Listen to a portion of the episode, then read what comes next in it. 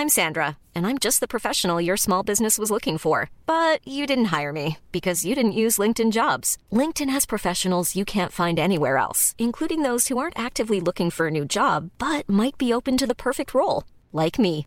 In a given month, over 70% of LinkedIn users don't visit other leading job sites. So if you're not looking on LinkedIn, you'll miss out on great candidates like Sandra. Start hiring professionals like a professional. Post your free job on linkedin.com/people today. Bonjour à tous et bienvenue sur Positron, l'émission qui vous fait un zapping de bons plans tellement excellent que vous n'aurez plus jamais le temps de vous ennuyer.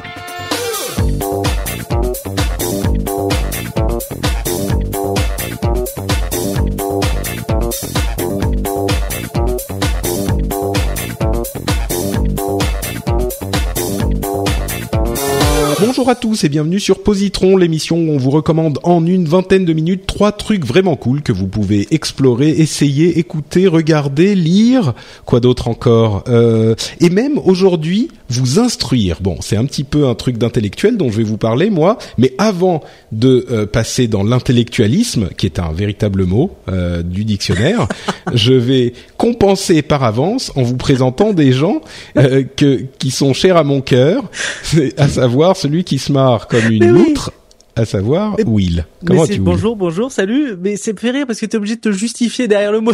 Je veux dire, ça, ça existe, hein. C'est un mot qui Oui. existe, l'intellectualisme. Non, mais ce qui est drôle, c'est que ça n'existe pas, évidemment, tu vois. Ah, voilà, mais oui. Euh, très. Ou peut-être que si, mais Euh, on je sait pas. que si, c'est ça le me mystère. pas que ça existe. Alors là, D'accord. si ça existe pas, j'ai l'air vraiment d'un con, mais ça m'a l'air euh, potentiellement.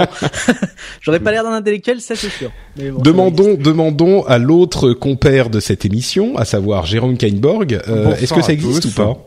De quoi? Intellectualisme. Hmm, Attends, attendez, je réfléchis en tapant. Oui, Ah, ça existe. Wikipédia dit que ça existe. Ouais, ouais. Donc, ça euh, voilà. ouais, Oui, c'est- ouais. Ça doit être un courant de pensée. C'est c'est quand même, bah, c'est déjà une spécialité française. Euh, le, alors, le mot intellectualisme revêt deux sens principaux. Le premier est technique, métaphysique. Il désigne une doctrine qui affirme le primat de l'intelligence, de l'intellect sur l'affectivité et sur la volonté. C'est quand même, ça nous décrit parfaitement bien. Il s'oppose à l'émotivisme et au volontarisme. Le second est courant, il désigne la tendance à sacrifier la vie et l'instinct aux satisfactions de l'intelligence. Là aussi, ça nous décrit parfaitement. Euh, je pense même que ça va pouvoir être un titre d'émission. Hop, C'est pas mal. deux, min- deux minutes et c'est bon. Euh, C'était quoi? Euh, Les satisfactions de l'intelligence. Voilà.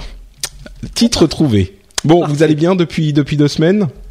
Mais Bah, très écoute, très bien. va. Moi, j'avais une question par rapport à ton intro parce que tu dis euh, tout ce qu'on peut. lire. Est-ce qu'on a le droit de parler de quelque chose à manger? C'est de la culture aussi. Ah. C'est non, pourquoi pas Pourquoi pas Ça non, je pourrait l'ai être. pas, je l'ai, je l'ai pas fait, je l'ai pas fait, je le ferai pas, mais euh, alors il faudrait que ça soit quelque chose qui soit disponible de tout le monde. On va pas parler ça, c'est resto, mais euh, mais je sais Si pas, tu si tu parles par exemple d'un type une nouveauté, un nouveau pépito euh, à la pistache, Par exemple. ou- Oui, pourquoi pas, Voilà, pourquoi pas. Bon, essayez. Ouais. Bah tu me réinviteras dans un an. Hein. D'accord. c'est prévu, c'est prévu. En 2015. Euh, oui, non, de- ou par exemple d'un certain type de cuisine que euh, certaines personnes pourraient ne pas connaître ou ce genre de choses, quoi. Ouais. Par exemple. Bon. Euh, commençons donc nos recommandations de trucs plutôt cool et sympas avec une recommandation qui est un poil compliquée, mais qui m'est vraiment chère. Et je dis un poil compliqué parce que c'est compliqué par le sujet, mais c'est aussi compliqué par la forme, parce que c'est en anglais et ça n'existe pas en français. Donc, je sais La, que la, la, certains... Moi, je dis débat là. Est-ce que Ah, t'as le droit? Est-ce que j'ai le droit? Bah écoute, euh, si je ne l'ai pas, je me l'arroge pour cet épisode. Et quand même, on a fait Voilà, un an. La, euh, la dictature positronique. Non, mais tu sais, tu sais très bien que moi, dans mes émissions, Jérôme, euh, c'est la dictature complète. C'est moi sais, qui décide. je sais. Mais mais aussi longtemps. Tu ne le que sais que trop bien. Au- au- aussi longtemps que je continuerai à en co-présenter avec toi, je serai le- la rébellion, je serai la résistance, Patrick. Oui, et toi qui vas parler de euh, Pépito, euh, de Pépito à la menthe. Et voilà. Et ben justement, je Alors- te repousse dans tes retranchements de dictateur. C'est vrai, c'est vrai. Bon, ce dont je veux vous parler, c'est un truc qui s'appelle euh, Justice with Michael Sandel. Alors, euh, c'est qui Qui Je fais les traductions. Alors c'est la justice avec Michel la sandale. voilà, je, je l'attendais celle-là, j'en étais sûr. Je t'ai tendu la perche et même la sandale. Euh, donc Michel la sandale, euh, il nous parle en fait de c'est un, alors c'est un euh, philosophe euh, politique américain euh, qui est aussi un prof à Harvard et il Ouais, a fait Ça rigole pas. Ah oui, non, non, mais je vous ai dit, c'est un petit peu. euh, Mais en fait, il a fait une série de cours qui est disponible sur Internet par iTunes U et ailleurs, qui est disponible euh, et qui est en libre service, qui est une série de 12 cours euh, qui font à peu près une heure chacun. Euh, je crois que c'est une heure, une heure ou 28 minutes, je sais plus. Euh, mais je les ai vus il y a, euh, je sais pas, peut-être deux ou trois ans. Et c'est absolument passionnant. Alors, il faut un petit peu maîtriser l'ang- l'anglais, comme je le disais, parce que vous vous doutez qu'avec un sujet de, de philosophie politique, c'est pas hyper hyper simple. Euh, et d'autant plus que là, ça a à voir avec la justice, mais enfin la loi et la justice au sens euh, noble et profond du terme. C'est-à-dire qu'il va explorer des problèmes euh, moraux qui euh, font la base de la raison de notre justice, la raison pour laquelle et, de nos lois, la raison pour laquelle elles sont pensées comme ça. Pourquoi est-ce qu'on arrive à telle ou telle conclusion plutôt qu'une autre Euh, et il explore tout ça. Ce qui est vraiment euh, intéressant et la raison pour laquelle je le recommande, c'est que d'une part, c'est extrêmement bien produit. La plupart des cours euh, sur iTunes U, c'est souvent des choses qui sont pas hyper bien produites. Il va y avoir une petite caméra posée dans un coin, euh, on n'entend pas super bien le son et voilà. Là, c'est produit comme une série télé quoi. Ils ont mis vraiment les moyens parce que le mec est connu et très bon. Et c'est vraiment produit par une série comme une série télé, non seulement pour les moyens de production eux-mêmes, mais en plus pour la construction du cours. C'est-à-dire que c'est vraiment le genre de cours qui, qui nous ferait rêver euh, si on était étudiant. Quoi, c'est des trucs hyper distrayants d'une part, intéressants euh, et, et bien monté, c'est-à-dire qu'il va poser des questions à certains, amener les autres à répondre, c'est très interactif. Et à aucun moment, il ne va dire, euh, il va lire son cours, par exemple. Ça, ça n'arrive pas. Euh, généralement, dans les bonnes universités américaines, tu as euh, ton ta liste de bouquins à lire. Bah, quand tu arrives en cours, tu les as lus et on discute des sujets qui ont été évoqués dans ces livres. Il parle notamment pour vous donner un petit peu une idée de des sujets qu'il aborde et de comment il les aborde pour vous montrer que c'est pas quelque chose de, de rébarbatif.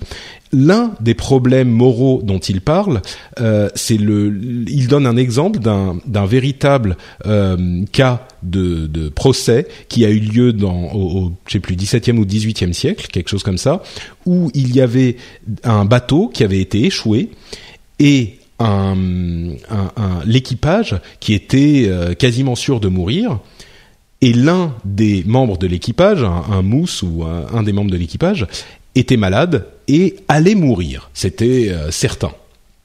Enfin, c'était certain. Ils, ils en étaient certains. Après, euh, qui peut savoir ce qui va se passer Et du coup, la question. Alors attention, accrochez-vous. Hein, c'est pas forcément euh, marrant, mais la question c'était est-ce qu'ils ont moralement le droit de le tuer et de le manger?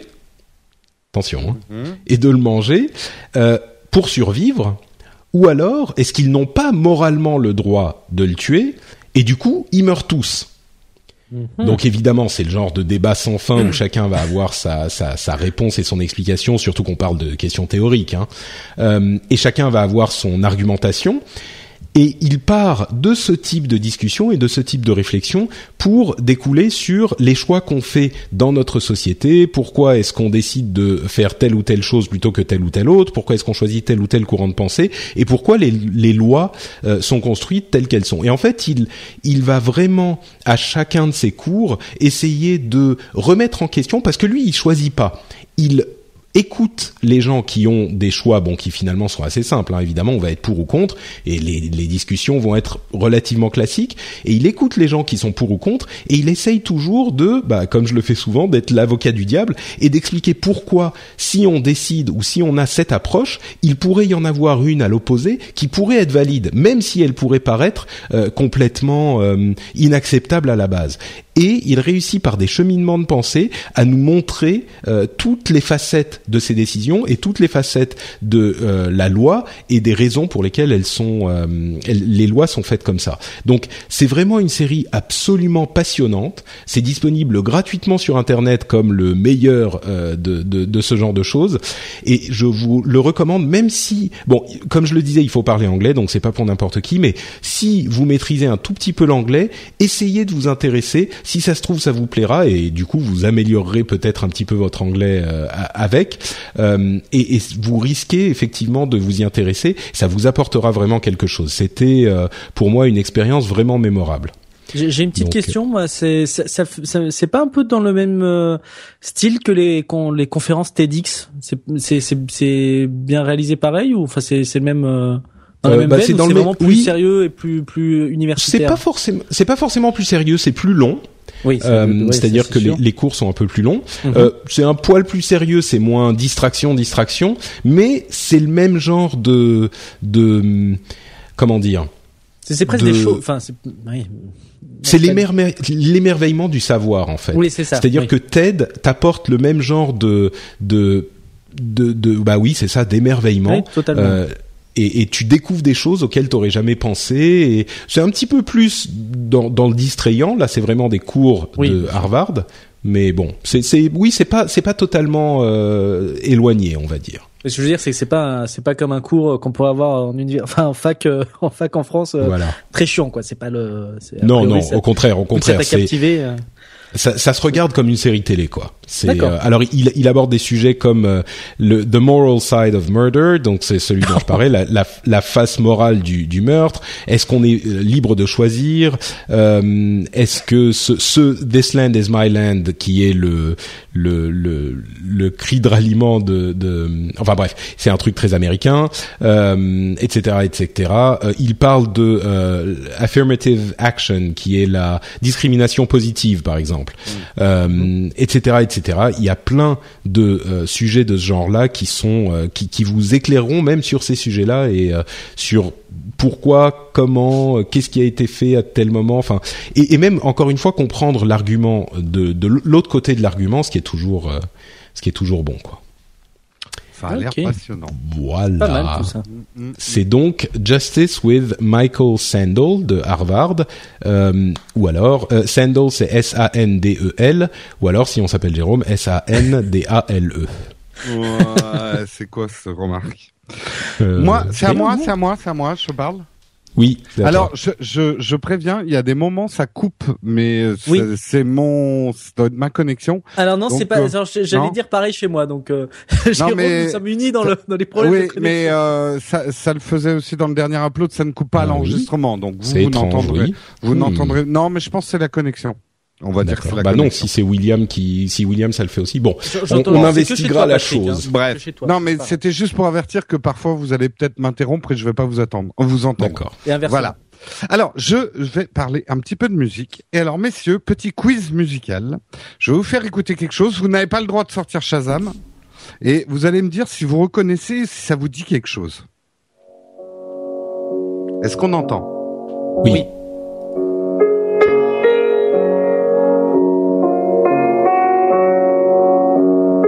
Est-ce que ça vous dit quelque chose Oui, ça me dit quelque chose. Mais vous n'arrivez pas à mettre le doigt dessus. Hein. Bah, moi, je dirais qu'en fait, non, c'est pas censé nous dire quelque chose. C'est juste que c'est un truc tellement universel que. Eh bien non. Eh ben non, en fait, c'est quelque chose d'assez moderne. On dirait un vieux titre très classique. Et en fait, non, c'est un morceau de Dustin O'Halloran. J'ai du mal, c'est un, vrai nom irlandais avec lequel j'ai du mal, mais c'est Dustin Halloran, euh, qui est un compositeur et un musicien qui est né en 1971, donc il a exactement mon âge. Donc pour dire, c'est pas très vieux, hein, en fait, comme musique. Euh, ce Dustin O'Halloran Allo, j'y arrive pas. Aloran. Oh, Aloran, c'est pas compliqué quand même. Oh, oh, Aloran. Oui, mais je suis dyslexique, donc pour moi c'est compliqué. Euh, alors, c'était, c'est un ancien, un ancien membre d'un groupe euh, de dream pop qui s'appelait Devix. Donc il a plutôt commencé avec euh, guitare. Euh, alors c'est pas vraiment du rock. Hein, J'ai écouté ce qu'il faisait, euh, mais bon, il était plutôt dans la pop. Euh, et en même temps, il a il a mené sa carrière de compositeur. Il a une formation classique solo, et il a alterné ensuite des albums personnels et surtout des compositions de bandes originales de films. Et euh, le morceau que vous avez entendu, il s'appelle Opus 23. Et en fait, vous l'avez peut-être entendu dans un film dont j'avais parlé dans le tout premier Positron, qui était Marie-Antoinette de Sofia Coppola. Euh, il a fait trois morceaux qui sont repris. Et alors, ce qui est très intéressant avec Dustin, je vais l'appeler Dustin, hein, comme ça, plus de problème, euh, c'est qu'il s'inscrit dans une mouvance de musique classique qui s'appelle le post-classical. C'est-à-dire, c'est pas de la musique classique moderne avec ces trucs parfois un petit peu inaudibles et compliqués et intellectuels. C'est quelqu'un qui est qui compose de la musique un petit peu comme on composait de la musique classique autrefois, euh, avec beaucoup d'émotions. C'est une musique assez facile à écouter. Ça fait vraiment musique de film. Euh, c'est très marrant parce que quand je fais écouter ce morceau à des gens, ils me disent ah c'est un truc, c'est pas du Chopin ça ou un ou quelque chose que je connais, ça fait très classique. Et en fait non, c'est euh, c'est composé par un compositeur de 40 ans. Euh, son son style de musique est très très pictural. Bah du coup ça va très très bien avec le cinéma. Il a un style très cinématographique. Moi j'aime énormément écouter sa musique parce que c'est typiquement une musique classique que vous mettez euh, dans les oreilles en marchant euh, dans la rue et vous vous faites votre film quoi. Il y a y a plein d'émotions qui se passent dans la musique et on est presque là à faire des cadrages et à dire ah tiens il se passe ça à tel moment dans le film. C'est c'est vraiment une une musique pleine d'histoire qui est très personnelle. Alors, c'est une musique quand même très mélancolique. C'est de la musique porteuse de souvenirs. C'est à ne pas écouter un dimanche soir quand il pleut et que vous avez le cafard, parce que ça va mal se terminer. C'est euh, c'est un peu ces plaisirs aigres doux, euh, des souvenirs d'enfance qui reviendront pas. Vous voyez ce que je veux dire? La, la Madeleine de Proust à l'orange amer, quoi. C'est le le c'est c'est un petit peu ce qu'il y avait un petit peu dans Amélie Poulain. Euh, ce qui me permet, ce qui me permet de, de faire d'ailleurs une petite euh, une petite ellipse parce que c'est quelqu'un que j'aime beaucoup et que je compare à un autre compositeur que j'aime beaucoup, mais celui-ci est français, euh, qui s'appelle Yann Tiersen. Alors deux mots quand même sur Yann Tiersen. Yann Tiersen euh, ce n'est pas Amélie Poulain. Euh, oui, euh, on a repris sa musique pour faire la bande son d'Amélie Poulain, mais il n'a rien composé pour Amélie Poulain. Tant mieux pour lui, il a gagné beaucoup d'argent avec la musique d'Amélie Poulain, mais Yann Siersen, la musique qu'il y a dans Amélie Poulain, c'est La valse des monstres et Le phare, qui sont ses deux premiers albums. mais il, n'a pas écrit de musique pour Amélie Poulain. donc souvent on dit Yann Siersen, ouais maintenant c'est trop connu, c'est chiant. ça reste quelqu'un de, très intègre. Mais bon, tout ça pour dire, c'est de la musique vraiment sur la nostalgie, sur la mélancolie. Euh, c'est une musique, voilà, que je ne conseille pas d'écouter quand on est déprimé, euh, parce que ça va renforcer votre cafard, mais qui est une musique quand même qui fait du bien, qui est très personnelle, qui est douce euh, et qui est très agréable à écouter. Moi, je sais que je suis quelqu'un qui ne connaît rien en musique classique. Je m'y intéresse petit à petit. Alors, genre, je, je télécharge les triomphes du classique dans dans dans Spotify. Euh, euh, mais euh, mais voilà, je je sais pas trop ce qu'il faut écouter et je suis tombé sur euh, sur Dustin en en découvrant le film Marie-Antoinette et depuis j'ai écouté tout ce qu'il a fait. Donc l'album que je vous recommande pour commencer avec lui, c'est Piano Solo Volume 2 dans lequel vous allez retrouver cet opus 23. Euh, opus 23 en plus moi une résonance particulière pour moi, c'est que en écoutant ce morceau, alors je sais pas si vous aurez la même image, mais j'ai l'impression de voir toute une vie se dérouler comme s'il y avait une, une, une naissance, euh, une enfance, une adolescence, un âge adulte, la vieillesse et même la mort à la fin du morceau. Euh, donc c'est comme si on va écouter un petit peu, un petit peu plus peut-être. Oh, si on peut le mettre en musique de fond, on m'entend toujours? Oui. Ah ouais, c'est pas mal là. En plus, on t'entend parler. C'est super. Sur France Culture. Voilà, on dirait une émission de France Culture. Alors, toute une vie, les sentiments, la Madeleine de Proust à l'orange amère. euh, je vous conseille, si si ça vous plaît pas, euh, de d'écouter un deuxième album qu'il a fait en 2011 qui s'appelle Lumière, qui est un album beaucoup plus mixé avec des sons de synthé, un peu de techno, enfin de la techno ambiante quoi, euh, qui est peut-être plus accessible euh, pour les gens qui sont allergiques au classique. Mais en tout cas, euh, Dustin O'Halloran est quelqu'un d'extrêmement créatif qu'il faut suivre de très près. Moi, j'ai raté son concert il y a il y a deux ans. Il était venu jouer sur Paris. J'espère que je vais pas le rater la prochaine fois. De la musique classique, mais qui fait pas vieillotte, qui fait pas poussiéreuse et qui fait pas musique classique contemporaine inaudible, si vous voyez ce que je veux dire. Donc ça, c'est intéressant. Voilà. Super. Bah écoute, euh, moi j'ai fait dans l'intellectuel, toi tu fais dans le sentimental. Je me demande ce que nous réserve Will. C'est un, un, du porno. Eh ouais, tu allez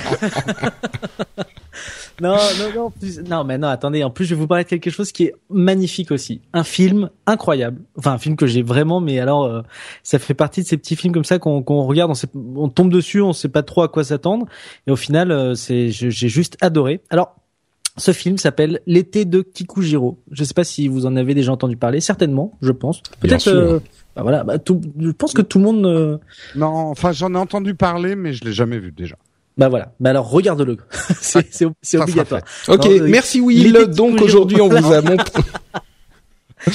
non mais je à la limite ça pourrait se résumer à ça, c'est tout parce que c'est tellement formidable. Non, l'été de Kikujiro, c'est un film euh, qui est sorti en 99 qui a été réalisé par Takeshi Kitano. Ça, vous devez peut-être connaître ce nom. Parce que je pense que ça fait un des rares. C'est ah un des rares japonais. on est quand même. Euh, oui, euh, oui, c'est pour ça que je dis que vous, je pense que vous devez connaître son nom parce que ça fait partie des, de ces célébrités euh, internationales japonaises euh, qu'on connaît, euh, que beaucoup de gens connaissent. En tout cas, tous les fans de cinéma doivent certainement connaître Takeshi Kitano. Donc, il a réalisé ce film qui raconte l'histoire d'un petit garçon d'une dizaine d'années qui vit chez sa grand-mère au Japon, qui est un peu seul dans la vie. il est un peu, il, il, est un peu seul quoi. Le pauvre, il est un peu malheureux. Il a l'air un peu triste et il va partir à la recherche de sa mère qu'il n'a pas vu depuis très longtemps pendant les vacances d'été. Il va essayer de, de la retrouver. Euh, et ça va partir directement sur un, c'est quasiment dès le début du film, hein, sur un, road trip. Encore une fois, la, semaine dernière, enfin il y a deux semaines, je crois que vous en avais parlé aussi d'un road trip, mais là c'est d'un style où il va traverser tout le pays à la recherche de sa mère et il va être accompagné d'un personnage qu'il va rencontrer, qui s'avère être Takeshi Kitano lui-même, donc le réalisateur, qui va aussi jouer dans ce film et ça va, ils, vont rencontrer plein de personnages assez insolites. Ils vont traverser vraiment euh, tout le, le Japon qu'on ne connaît pas forcément, enfin l'intérieur des terres du, du, du Japon. C'est un, genre un road trip quoi? Oui, c'est vraiment c'est vraiment un road trip. C'est c'est exactement ça. C'est un road trip et le, but c'est de retrouver la mère du, du, du petit garçon. Et c'est un film qui est vraiment qui est, qui est délicieux. C'est-à-dire c'est vraiment un film d'été, ça tombe bien, ça porte ce nom, hein, l'été de Kikujiro, qu'il faut regarder l'été parce que c'est une, une, très très belle histoire. Euh, elle s'articule autour de, de, plusieurs scénettes, euh, des scénettes parfois drôles, parfois émotives, parfois euh, même tristes, ça peut arriver aussi. Et on se prend vraiment d'affection pour le petit garçon en fait, qui qui, qui est vraiment, bon, il, a il, a un peu une tête à claque, faut être honnête. physiquement, physiquement, je sais pas, il y a quelque chose t'as envie de lui mettre des tartes, mais mais, mais, attendrissant quand même. non, mais mais c'est vrai qu'il est non, c'est vrai qu'il est très mignon et et, et c'est surtout le le, Kateshi Kitano, pardon, l'acteur qui est qui est dans ce qui Takeshi. Takeshi qui qui joue un rôle mais vraiment euh, euh, génial. C'est-à-dire il a vraiment euh, il, se moque de lui-même. Il y a toujours il est toujours là pour essayer de ramener un peu de joie quand même au, gamin et, et, il est très très attendrissant lui-même. C'est c'est assez étonnant. Il y a plein de. Tu sais que c'est marrant parce que Takeshi Kitano en fait au Japon ses films sont pas du tout connus. lui c'est une sorte de de comique en fait, mais comique euh, euh, limite euh, tarte à la crème quoi. Euh, ben, c'est un, un, énorme succès. Enfin, c'est un mec hyper connu qui a énormément de succès pour ses trucs comiques, mais pas vraiment pour ses films. Il est très très peu connu au Japon pour ça quoi. Ah ouais. Ben voilà. Mais en tout cas, s'il a un très bon, enfin, il a un bon talent de comique. Bon, c'est de l'humour japonais. Alors c'est sûr que faut, faut, c'est, moi, je, moi, je trouve ça très drôle. Il y a des scènes qui m'ont fait beaucoup rire et je trouve qu'il y a des scènes de situation qui sont vraiment très rigolotes. Après, euh, je tu, peux tu peux donner un exemple de, du genre de truc euh, euh japonais c'est, Non, bah, je, bah, je sais pas. Alors, il y a, il y a par exemple une scène à un moment où, euh, euh, en fait, c'est la façon dont c'est filmé. C'est-à-dire, par exemple, il y a une scène où on a le, le, petit garçon qui est dans la piscine, dans une piscine, pardon, et il va se nager, il va nager, je vais y arriver, Et euh, Takeshi du coup est, est, à côté et le garçon lui dit bah tu sais pas nager. Takeshi dit si si je sais nager j'arrive.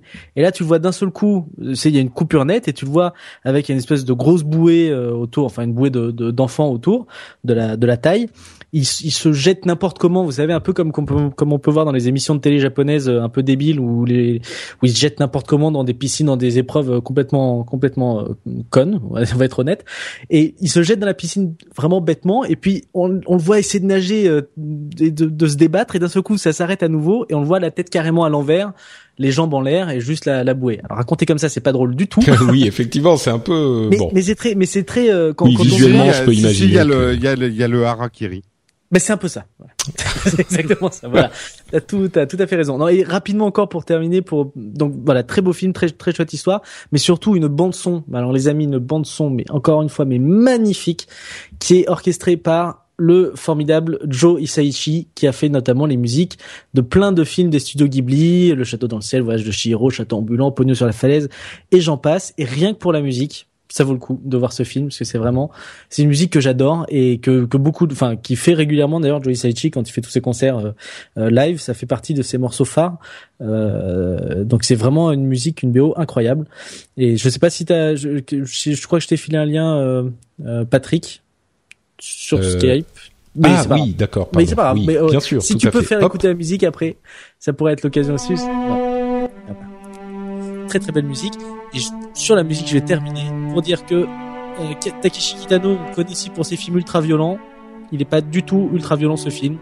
C'est un très très très très beau film, très belle histoire à voir pendant l'été. Ça nous fait voyager, ça fait découvrir le pays, euh, le Japon. C'est vraiment, je recommande ce film pour tout le monde.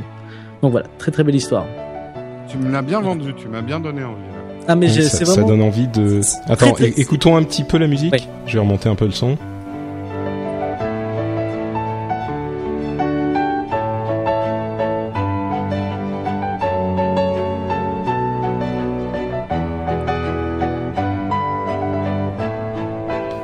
C'est marrant, on reconnaît la patte. Euh... Ah, Toisaichi, là, on peut pas. Ouais.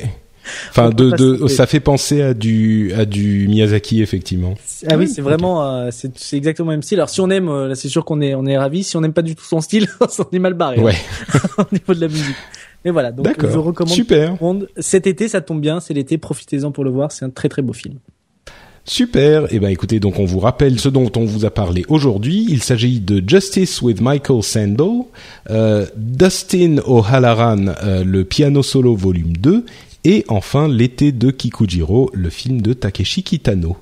Eh bien, merci messieurs. Je pense que ça fait un, un, un bon mix, un bon mélange euh, bien euh, équilibré de tout ce qu'il faut pour une tête bien pleine euh, pendant cet été. Donc, vous avez de quoi vous occuper. Gros. Ouais. un cœur bien gros, exactement. donc, oula, pardon. Donc voilà, c'est tout pour cet épisode-là. Mais avant de se quitter, comme toujours, on donne évidemment à nos camarades l'occasion de nous rappeler où ils sont sur Internet et où on peut les y retrouver. Allez Jérôme, je te laisse. Eh bien, moi, vous pouvez me retrouver sur nowtech.tv où je fais en vidéo euh, des tests d'applications mobiles et de, de technologie, des smartphones, des appareils photo. On a aussi des articles écrits euh, sur nowtech.tv. Voilà, c'est une, une petite fenêtre sur la technologie. Et sinon, vous pouvez me retrouver sur Twitter, c'est Jérôme Kenborg, K-E-I-N-B-O-R-G. Magnifique, merci Jérôme. Will et moi, vous pouvez me retrouver dans willenco.fr sur euh, sur willenco.fr dans l'émission Willenco euh, toutes les semaines normalement. Il y a une émission qui arrive. Alors là, on doit être en vacances. On revient en septembre. Et il y a une émission toutes les semaines, une émission de divertissement. On s'amuse, on apprend plein de choses en vidéo et en audio. C'est sur YouTube, sur iTunes, un peu partout. Donc on vous invite à nous rejoindre. willenco.fr. Voilà. Oui, là on y est presque parce qu'on est déjà le 21 août. Comme le temps passe. Ah, mais ça. Quel été magnifique on a eu tout de même. On a, oui, ah non, mais franchement... je l'ai pas vu passer quoi. C'était J'ai l'impression d'être le 21 juillet quoi. C'est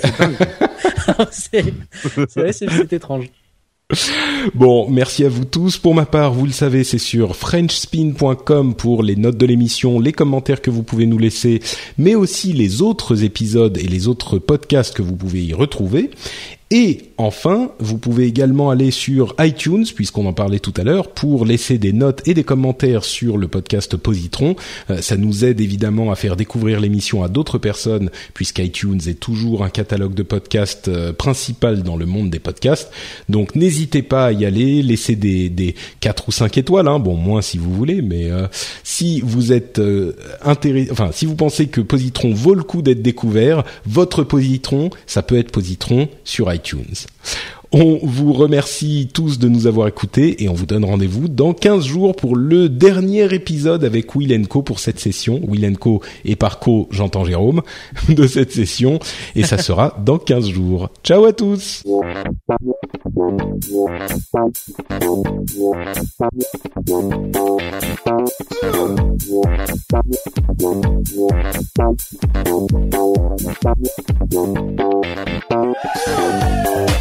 Thank